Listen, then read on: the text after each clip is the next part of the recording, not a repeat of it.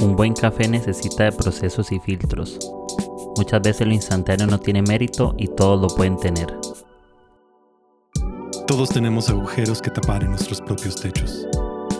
Todos tenemos luchas internas que no deberíamos ignorar. Este podcast no responderá a todas tus preguntas, pero sí te inspirará a que puedas encontrar belleza en cada temporada. Prepárate un buen café, abre tu corazón y disfruta este episodio.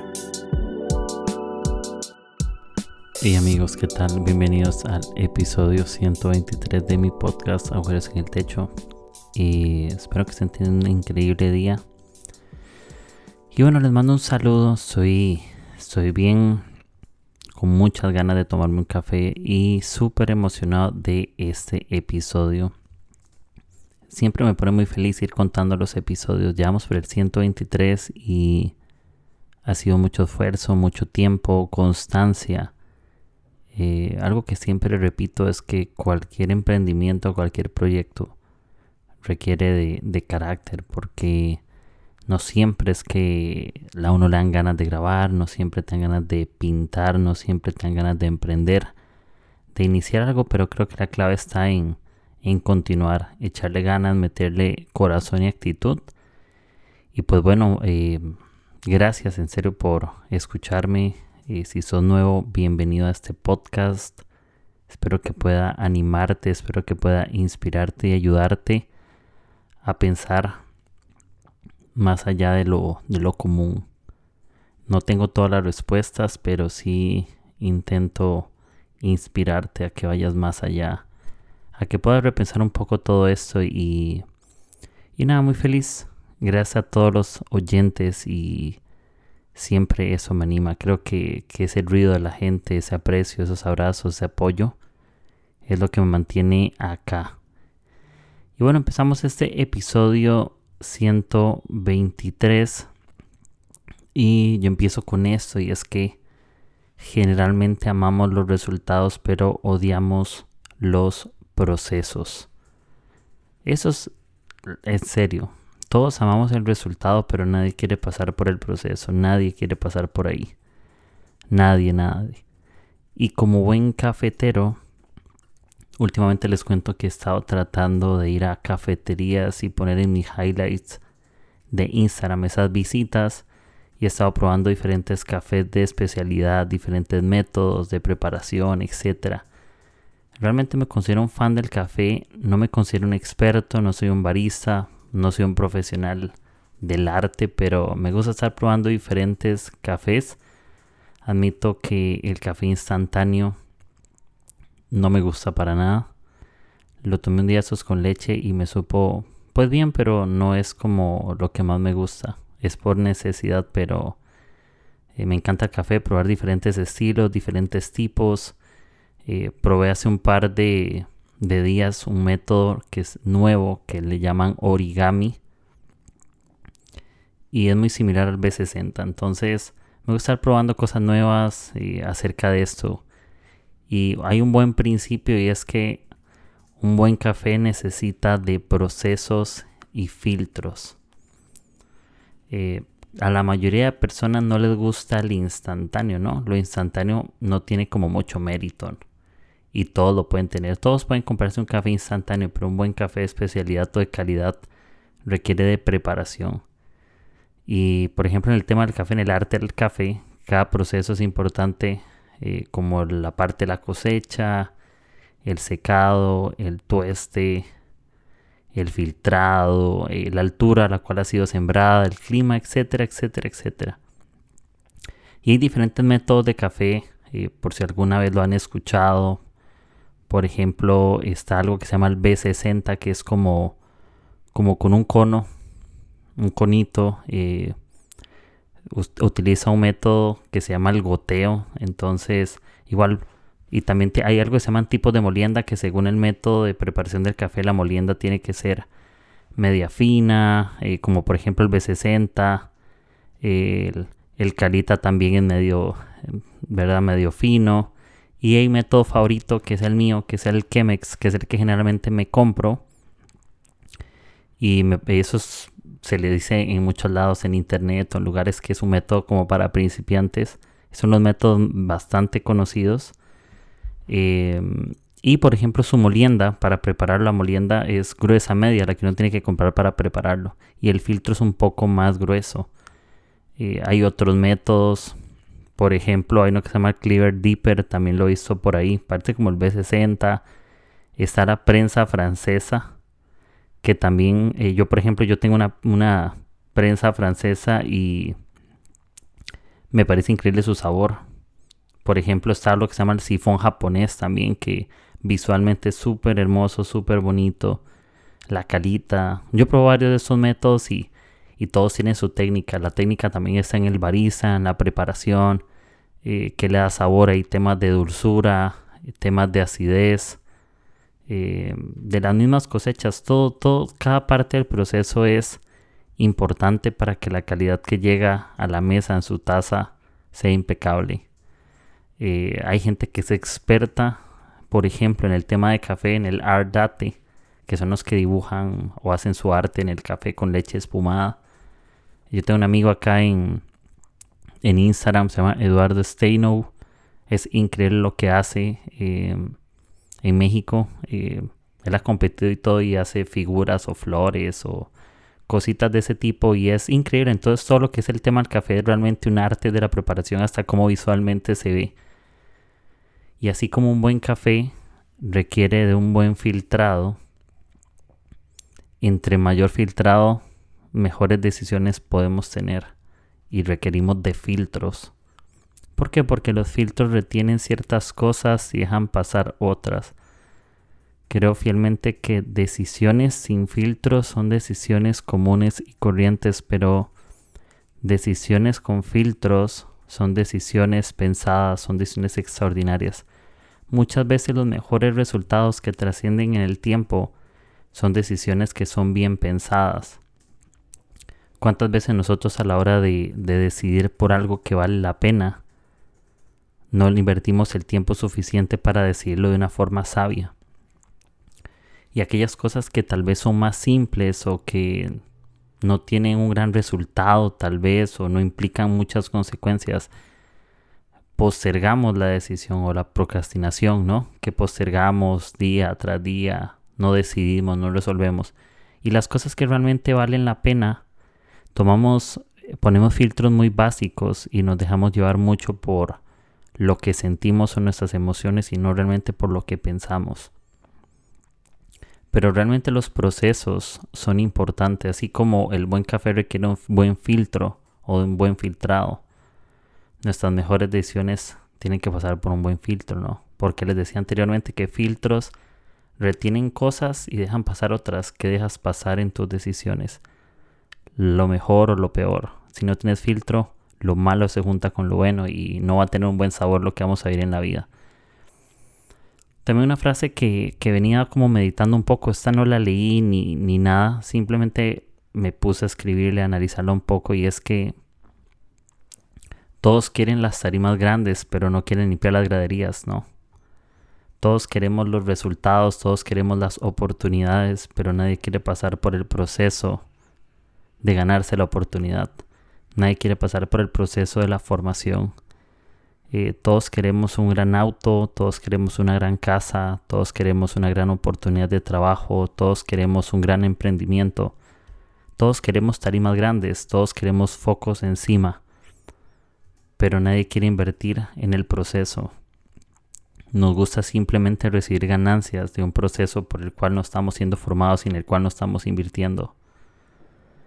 Y creo que es importante eso, cuando nos enamoramos de un resultado es algo que deseamos con todo el corazón, también tenemos que enamorarnos del proceso para llegar a ese lugar. Muchas veces el camino no siempre es muy agradable, el camino no siempre es el más hermoso, el camino siempre no está embellecido, podría ser muy rocoso, con mucha arena, eh, podrían haber como, podría ser muy selvático, no sé cuál es el camino que estás atravesando, desértico, selva, eh, nublado. Pero sabemos que al otro lado hay algo bueno, ¿no? Pero si quieres la tarima grande, si quieres ser, estar en el stage, tienes que aprender a limpiar las graderías. Y sí sabemos que hay decisiones en la vida que sus resultados son inciertos y que tal vez al momento no todo tiene soluciones. Pero cuando cosas no tienen soluciones tenemos que aprender a lidiar con el silencio. Y el silencio es parte del proceso, así como la música tiene silencios y los silencios embellecen la melodía, la, la canción.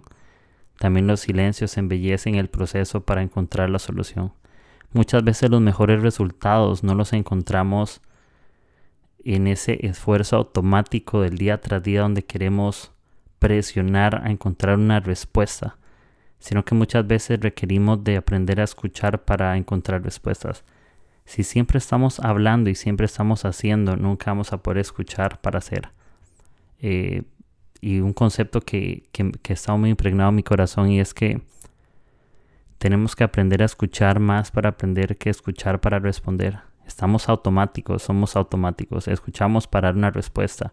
Escuchamos para tomar decisiones automáticas. Pero no escuchamos para meditar. No escuchamos para pensar. No escuchamos para tomar el tiempo justo para tomar buenas decisiones. Eh, y creo que es eso, como entender así, como qué filtros tengo yo para decidir, qué filtros tengo yo para que las cosas salgan, salgan bien. Por ejemplo, Eclesiastes 3 dice que hay un tiempo para todo, ¿no? Para nacer, morir, plantar, cosechar, para todo. Cuando entendemos que hay un tiempo para todo, significa que hay un tiempo para hablar y un tiempo para escuchar, hay un tiempo para decidir, hay un tiempo para esperar. Hay un tiempo para todas las cosas y muchos procesos valen la pena. Eh, esperar en el tiempo, aunque haya cierta presión, porque cuando decido sin sabiduría, tal vez pueda tener resultados ocasionales al momento, pero tal, y tal vez no voy a tener trascendentales en el tiempo. Es diferente cuando procesos valen la pena y yo saco el tiempo para meditar y pensar cómo debe de ser. No voy corriendo tras resultados ocasionales porque una decisión de hoy me va a tener un resultado ocasional para mañana. Pero una decisión mejor pensada no me va a traer algo ocasional, sino que me va a traer respuestas trascendentales en el tiempo, que es una respuesta que no me funciona solo para mañana, sino para todos los días. Muchas veces decisiones que tomamos hoy nos sirven para mañana, pero no para el día que sigue. Y la invitación es esta, saquemos el tiempo necesario sin prisa. Nunca en la vida haber tanta prisa para no tomar decisiones sabias. Si la decisión que vamos a tomar no es la más sabia, ninguna situación amerita el tiempo para tomar esa decisión. Creo que escoger sabiduría siempre, independientemente del tiempo o, del apuro, nos puede robar lo trascendental a cambiarlo por algo ocasional que no vale la pena. Y la vida empieza realmente cuando termina el miedo. El miedo a la incertidumbre, el miedo a que las cosas no resulten como yo quiero, el miedo a decir adiós a ciertas situaciones o personas. Y la vida empieza cuando yo renuncio o cuando termina ese miedo. Todos ocupamos un poquito de miedo en la vida y ser un poco temerosos, pero el miedo no es, quien nos controla, el miedo no es quien venda nuestros ojos, sino que podemos tomar el miedo como, como algo que nos impulsa también a tomar nuevas decisiones sabias. Y sí, muchas cosas pueden tener solución al instante. Yo me puedo ir a una cafetería y servirme un café instantáneo, ir por un Nescafé.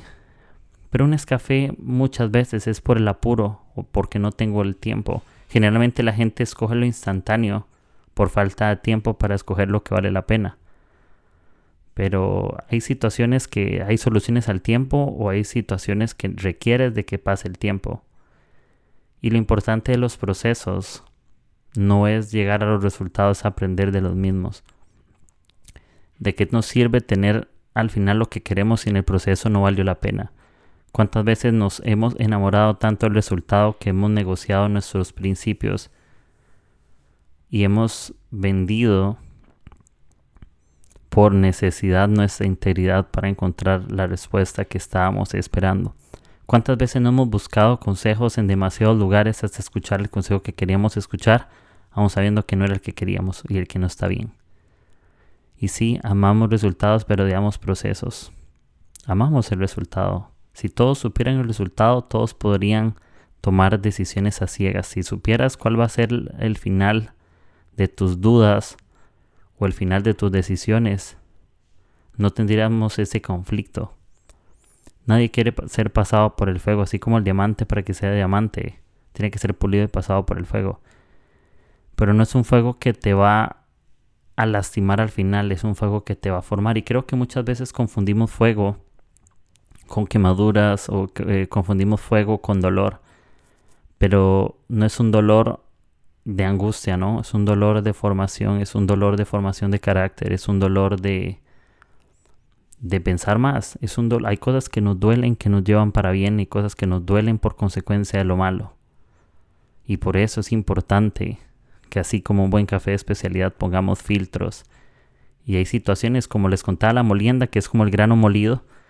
hay granos que son más gruesos y otros más finos, depende del método que utilices. Hay situaciones que requieren que pongas filtros más gruesos y filtros más delgados. Todos tenemos filtros diferentes y todos nos gusta decir con métodos diferentes. Así como les digo yo que el Chemex es el que más me gusta a mí, por gusto personal posiblemente a alguien le guste el B60. Y con todos esos filtros podemos decir en sabiduría, pero todos necesitamos escoger el método correcto. Situaciones ameritan que escojamos el método.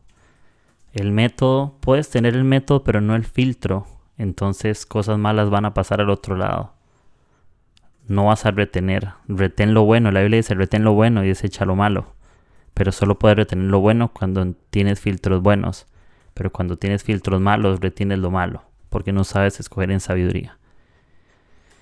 Y eso es lo que quería compartirles.